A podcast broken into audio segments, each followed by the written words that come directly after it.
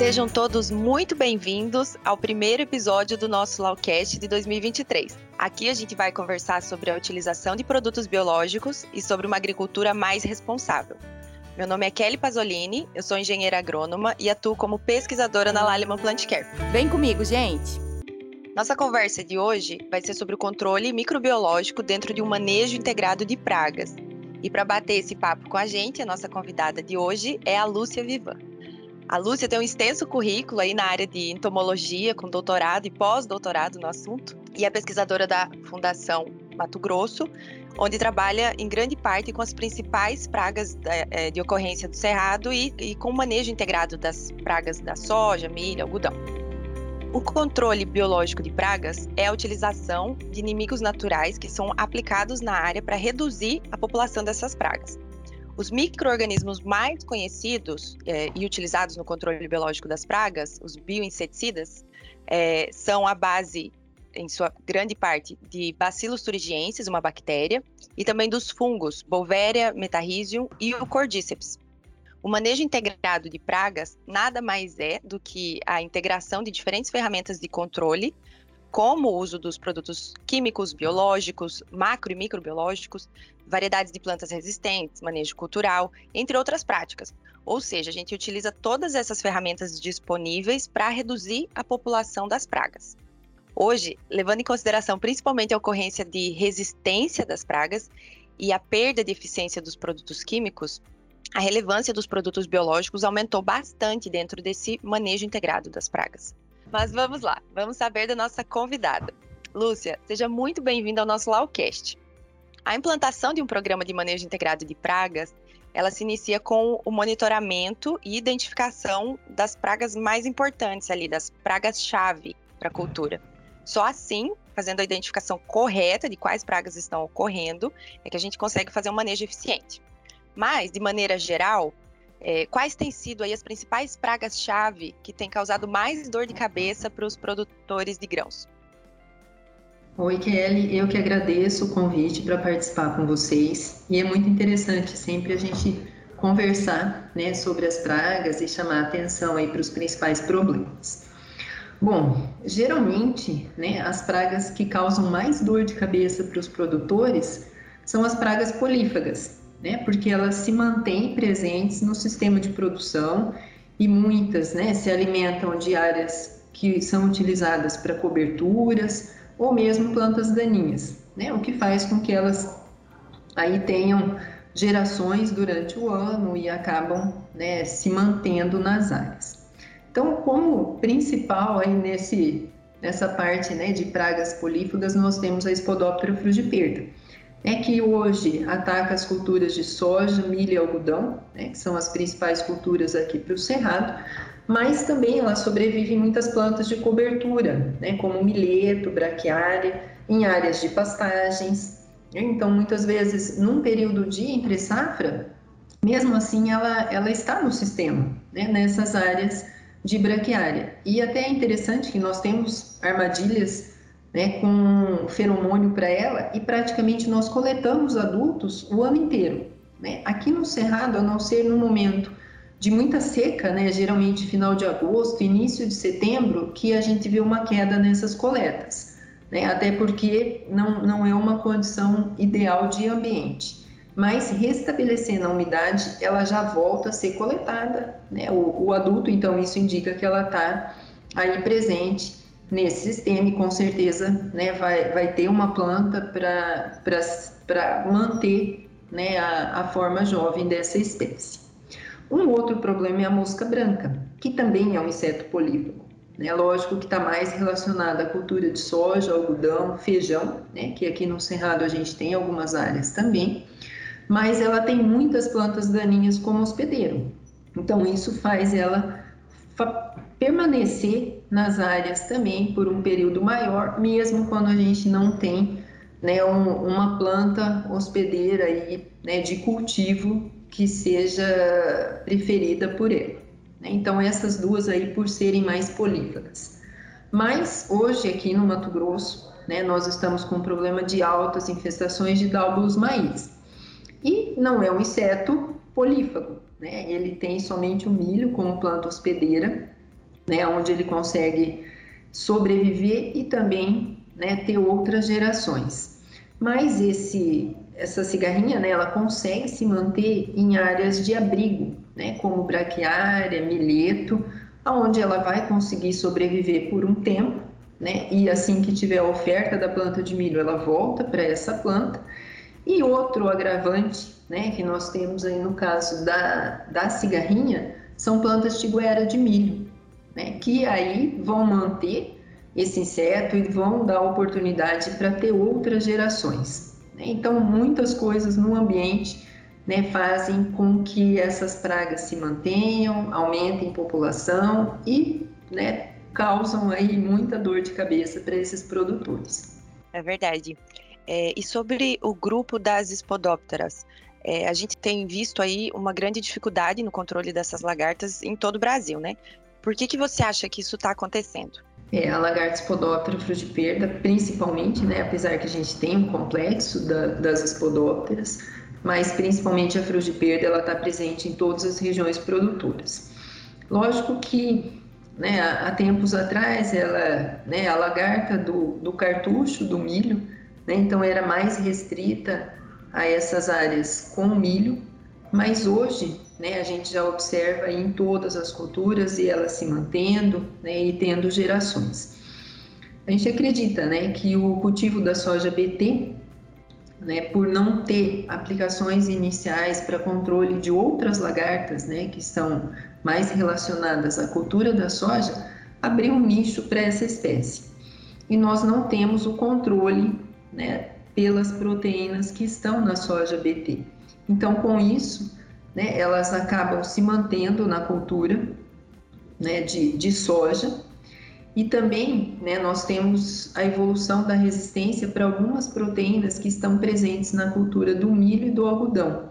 Então, isso faz com que elas também né, consigam se desenvolver nessas culturas. E hoje a gente observa, né, mesmo em híbridos com proteínas né, que seriam aí específicas para o controle dessa espécie, tem a necessidade de aplicações e a mesma coisa a gente observa aí para a cultura do algodão, né? tendo o algodão WS, que hoje já não é muito mais plantado, mas já foi muito plantado, e com problemas bem graves até para a Spodoptera frugiperda. E hoje nós vemos o algodão BT2 também né, com uma incidência dessa espécie, muitas vezes né, dependendo do momento que tem essa ocorrência, como está a pressão dessa população, tem necessidade de uma, duas aplicações, né, vai depender muito do ano, da condição do ambiente, né, e, e até da paisagem que nós temos dessas áreas. E sobre o sistema soja-milho, soja-algodão, você acredita que ele pode ser responsável pela manutenção dessa alta população de lagartas na área? Sim, são ofertas de alimento né? E como nós temos aí um não um controle efetivo, né, com o cultivo de plantas DT, né, principalmente aí para soja e milho, né, nós já temos a incidência na cultura da soja que a, a proteína, né, o crium AC não oferece esse controle para a Spodoptera e para nenhuma, né, do, do complexo de Spodoptera.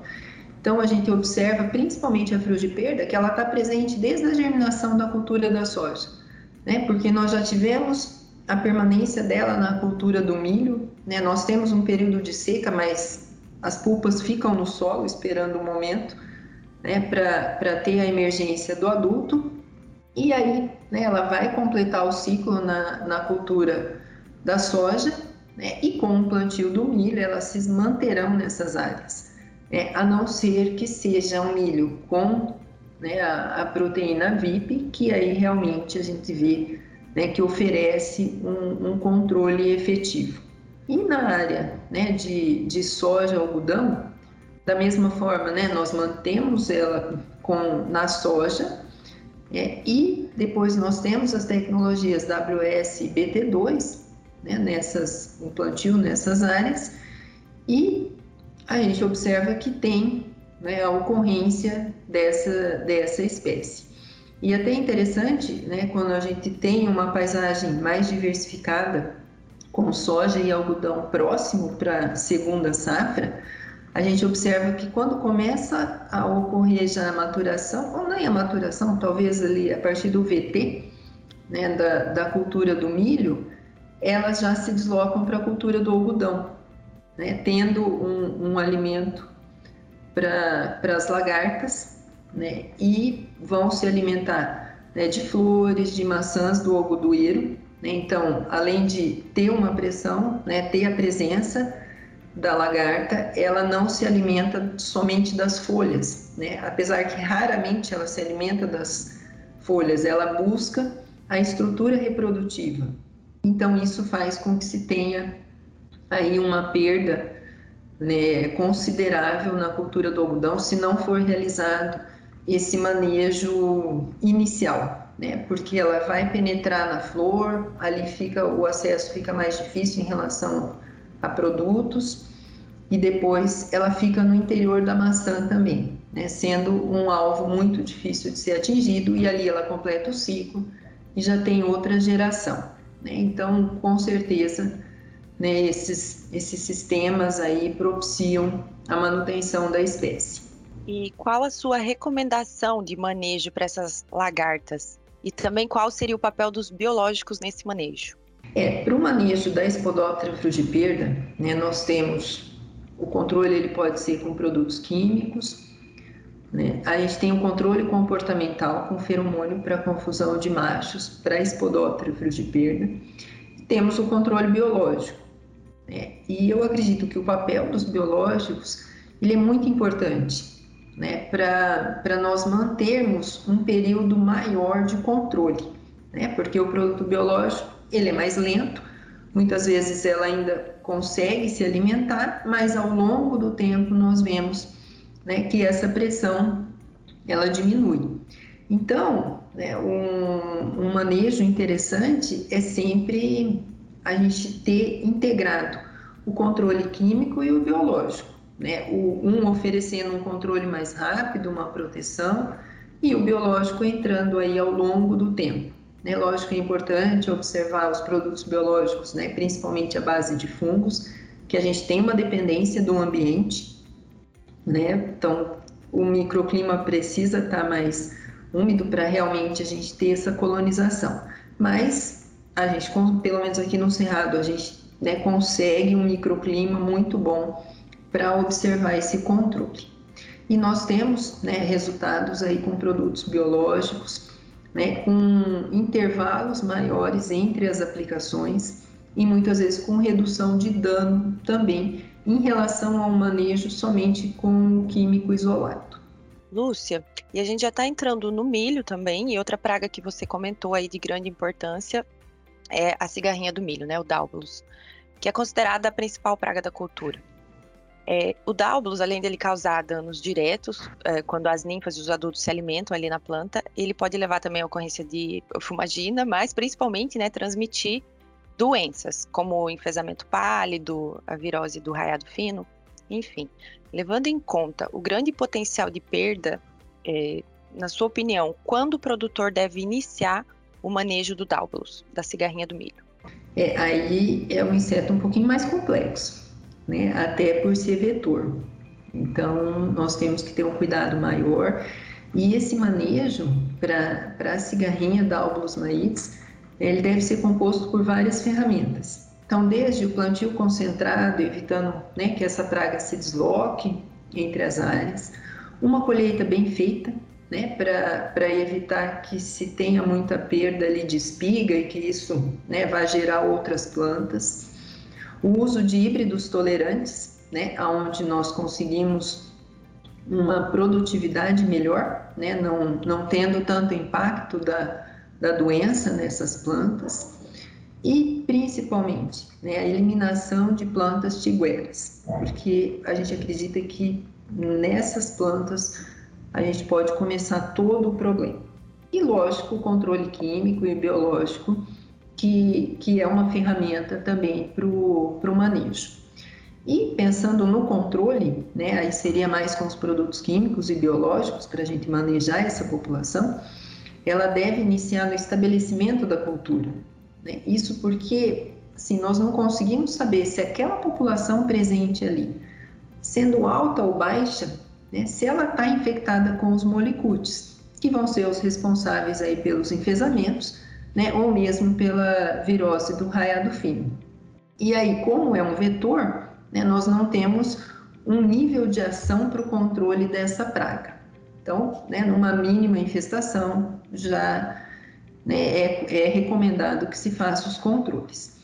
E com essas aplicações iniciais, né, desde a emergência, ali a partir do, do V2, a gente já né, consegue ver essas populações em áreas bem infestadas, né, quando a gente tem o cartuchinho ali que ela se aloja dentro do cartuchinho, até V6, V8, vai depender muito da região, né, nós temos um controle da população, mas também nós visamos a proteção para os enfesamentos. Né? Isso devido ao período de latência que a doença vai ter na planta, certo? Então, se ela infectar ali em V2, V3, a gente tem uma condição né, de ter o enfesamento e dele interferir no floema, né, que ele vai, vai interferir ali na, nos nutrientes, e isso pode né, ter a consequência aí de todo o problema do enfesamento. Agora, a partir do V8, né, no VT, a gente pode ter as aplicações também, né, até para manejo de populações, evitando que essa população se desloque para as áreas mais novas. Isso principalmente se a gente tiver um cultivo safra e posteriormente um cultivo segunda safra, né, que eles vão ser bem próximos e com certeza essa população vai se deslocar. Então, né, nesse momento, fazer um manejo né, de, de mais um manejo de populações, né, e não de proteção, porque aí a partir do V8, V9, a gente já não tem um tempo hábil ali para ter esse período de latência da doença e ela interferir na, na produtividade do milho e causar todo o problema que os enfesamentos ocorram, certo? E também chamando atenção para o milho segunda safra, é importante também fazer esse manejo de populações né? Porque essas populações elas podem ir para as áreas de abrigo e ali elas vão conseguir sobreviver talvez 40, 60 dias, né? E nos últimos plantios, talvez esse período, né, dependendo da região, já se tenha o plantio de milho, né, entre ali de 60 a 90 dias.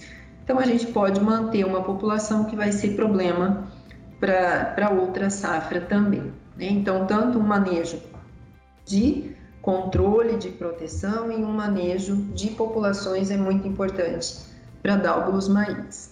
Perfeito. E para o dálbulos, você tem visto nos biológicos uma boa ferramenta de manejo? Sim, e para dálbulos nós temos que ter todas as ferramentas, né? nenhuma é descartada, porque com certeza todas vão agregar.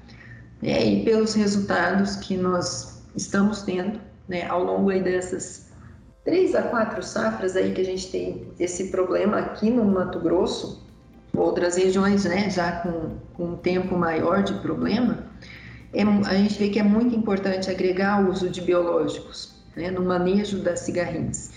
E a gente consegue observar com o uso do biológico, né, sempre, lógico, integrado ao químico, né, observar a redução dessa população e a gente observa a colonização desses insetos. Né? No Mato Grosso, nós temos um período de maior problema ali para a cultura bem úmido, né? então isso faz com que né, a, a gente tenha uma efetividade muito boa desses biológicos, que geralmente são os fungos. Lúcia, e qual é a sua recomendação para o manejo da, da cigarrinha, do Daublos? Em quais momentos o produtor deve fazer o controle e aí onde que o biológico encaixa nesse manejo? Bom, só chamando a atenção novamente que esse manejo deve ser composto por todas as ferramentas que eu falei anteriormente.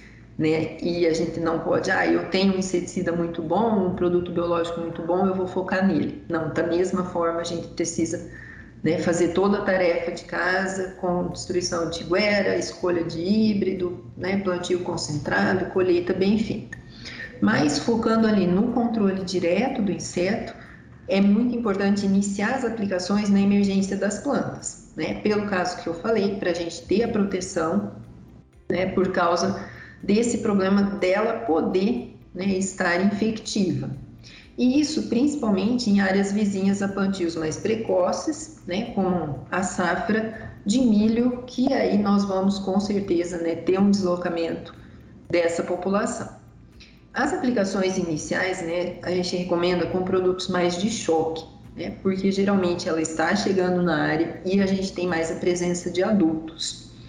É, e a partir da colonização dessa área, nós vamos ter a presença das ninfas. É, e aí deve-se optar por produtos neonicotinoides mais piretroides. É, as aplicações, né, a gente observa assim, que é um intervalo curto, né, geralmente de sete dias, e muitas vezes nós não vemos uma efetividade tão boa como nós vemos para outras pragas, onde a gente realmente observa uma redução de população. No caso de cigarrinha, muitas vezes né, a gente vê que não muda muito essa população quando a gente avalia antes da aplicação e após a aplicação nesse intervalo de sete dias. Porque talvez nós já estamos quantificando uma população que está chegando na área e não a que foi controlada. Né? Mas ao longo do tempo, né, e principalmente na proteção para os enfesamentos, a gente observa que esse manejo no intervalo de 7 em 7 dias, ele foi efetivo porque né, nós temos menos plantas com sintomas, né, fazendo esse manejo bem feito. E principalmente também né, em áreas vizinhas a plantios mais precoces e próximas a refúgio, né, como eu falei, tem as áreas de braquiária que podem ser o abrigo né, ou área de pastagem, essa população ela vai se deslocar para essa área de milho. Então, uma forma de manejo também é a gente fazer as aplicações em bordadura, né, evitando aí que essa praga se estabeleça e que avance aí para o interior do talhão. E os biológicos, né, onde eles entram nesse, nesse manejo. Então, com certeza, eles devem compor o manejo. Né, eu acredito que sempre integrado ao químico. Então, ou na mesma aplicação, ou intercalando né, uma aplicação química, outra com biológico, aí cada produtor tem, tem a sua preferência. Como geralmente são fungos, né, na, que hoje até hoje nós só trabalhamos né, com produtos à base de fungo, é importante a gente ter um microclima para ser efetivo.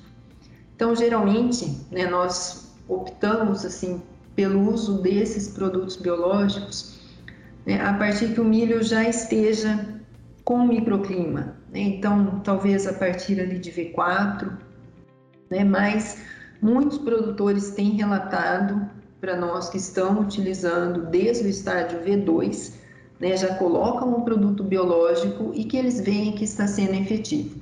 E eu acredito nisso até porque a gente tem um, ambiente né, que, que propicia a, a colonização desses fungos por ser né, bem mais úmido do que né, ele, ele precisar um microclima. Então, a gente já tem o ambiente né, estando mais úmido isso faz com que o biológico consiga atuar já desde o início desse cultivo do milho, certo? E outra parte, né, que o produto biológico também é muito interessante, é para o manejo de populações né, onde a gente já não precisa mais daquela proteção né, para manter a produtividade do híbrido, mas né, a gente precisa reduzir população. Então, a gente tem um tempo maior para isso, né, não necessitando só da, da proteção, e a gente vai controlar essa população que vai se deslocar para as áreas mais novas ou mesmo né, para as áreas de abrigo. E nesse caso, né, talvez a gente possa fazer uso até do produto biológico isolado, né, porque eu posso ter um controle aí por um, um período maior, eu não preciso ser tão efetivo. Né? Então, a gente pode fazer uso nesse momento somente do biológico, mas no início do cultivo, sempre integrar o químico e o biológico. Outra praga que causa muita dor de cabeça aí nos produtores é a mosca branca. A mosca branca também pode causar danos diretos com as ninfas e os adultos, mas principalmente as ninfas, sugando a seiva das plantas durante a sua alimentação e nesse processo ela injeta toxinas que atrapalham o desenvolvimento, o desenvolvimento da planta. E também causa danos indiretos com a excreção dessas moscas, favorecendo o crescimento de fumagina, atrapalhando a fotossíntese da planta e principalmente a transmissão de diversas viroses, aí mais de 100 viroses.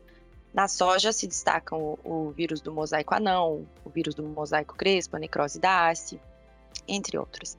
Por ser uma praga polífaga com alta capacidade reprodutiva e também de difícil controle, a mosca branca tem causado danos altamente significativos, significativos aí às culturas.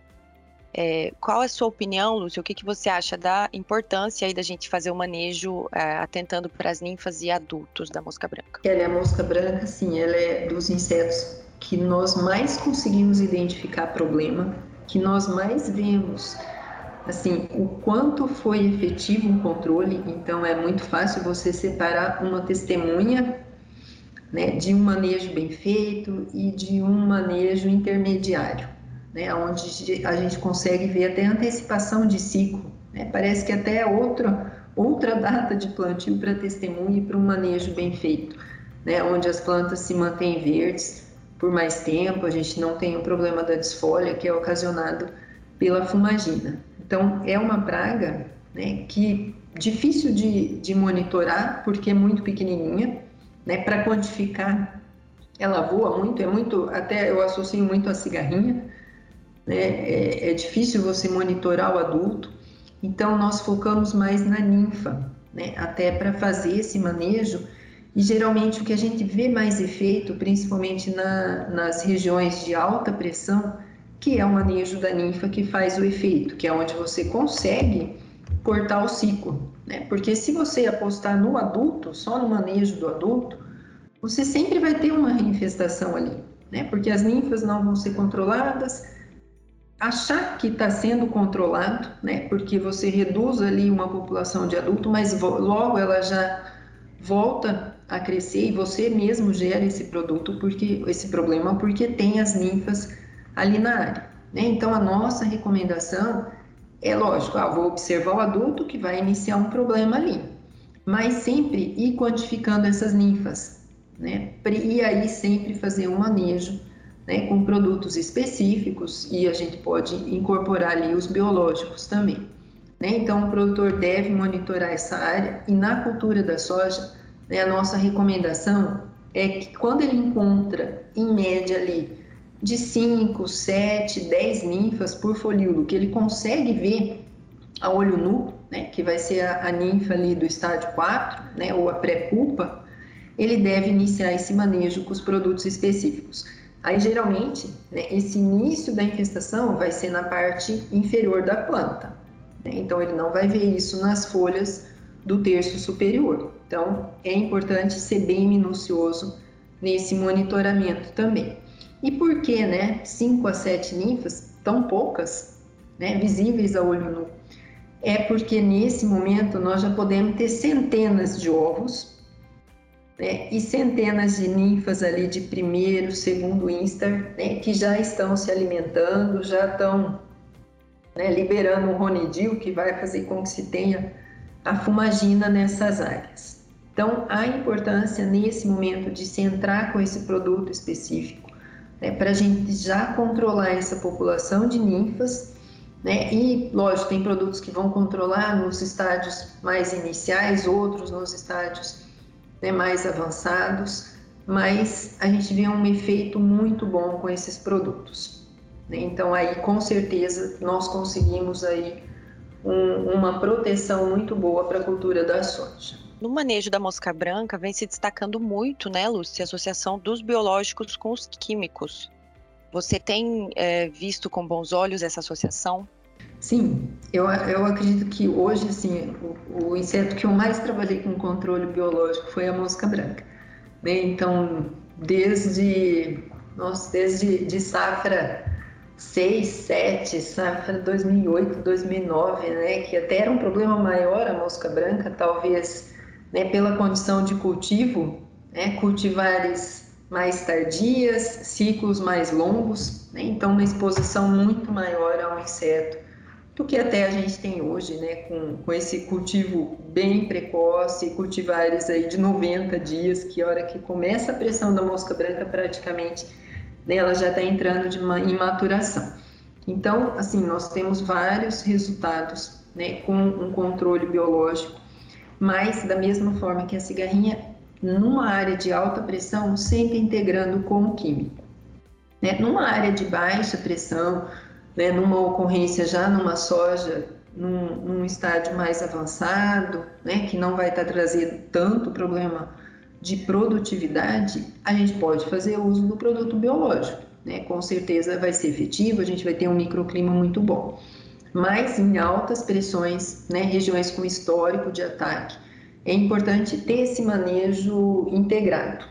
Né? E com o químico e o biológico, né? principalmente se a gente colocar um químico que seja ninficida, né? a gente vai ter uma pressão muito menor de fumagina, uma manutenção das folhas, e assim, a gente consegue ver diferenças de 10, 15 sacas em relação, lógico, a uma área não aplicada. Né? Mas mesmo quando a gente compara com o produto adulticida, a gente observa aí nove sacas, ou mesmo as dez sacas às vezes, né? porque a maioria dos produtos adulticidas assim, não controlam muito bem, né? e a gente chama atenção aí seriam os neonicotinoides, não tem um bom controle, não vão controlar as ninfas. A gente pode agregar o biológico a esses neonicotinoides. Aí a gente tem um, um resultado bem melhor. Mas se a pressão for muito alta, né, somente eu controlando adultos, eu não consigo manter essa população baixa. E a gente tem muita postura, muita ninfa se alimentando, né, muito ronidil, e isso faz com que se tenha a fumagina e essa planta entre aí num processo de maturação né, muito mais antecipado do que se a gente fizer uso do produto biológico mais o produto ninficida. Né? E nós temos resultados assim já né, com a, o integrado, né, tanto biológico como ninficida, né, com mais proteção em relação ao ninficida isolado. Né? Então, tem um tempo maior de proteção e até a gente consegue né, ter redução em relação às aplicações. Muitas vezes o ninficida isolado eu vou precisar de duas aplicações. Se eu agregar o biológico, uma aplicação eu consigo manter 30, 35 dias né, com uma população ainda baixa e que não vai me causar problema né, de desfolha, de fumagina e, por consequência, né, de produtividade que é muito expressivo. Né? A gente chama atenção que muitas vezes os produtores ficam muito preocupados com lagarta, né? porque consomem ali a folha e ele acha que aquilo vai fazer muita falta para a cultura da soja. Mas a mosca branca ela não consome a folha, mas a fumagina, né? Só a, aquela aquele brilho que a gente vê que já é o início ali do ronendil, né? Nem, nem estando ainda com fumagina, a gente já vê um impacto em produtividade. Né? Então, realmente diminui muito a área fotossintética né? e, e, é um inseto bem agressivo. Né? Então, algumas regiões, né, até já por ter esse conhecimento, já fazem uso aí de produtos linficidas integrados ao biológico, né, porque veem realmente que vale a pena. Excelente. Lúcia, muito obrigada por compartilhar com a gente um pouco da sua experiência e trazer tanta informação relevante no manejo aí dessas pragas tão importantes para os produtores. Foi um prazer participar com vocês. Pessoal, nosso episódio vai ficando por aqui. Muito obrigada a vocês também que estão nos acompanhando. Não se esqueçam de seguir a Lálima Planticare em todas as redes sociais, Instagram, Facebook, LinkedIn. Compartilhem esse episódio e fiquem ligados para os próximos. Até a próxima, gente!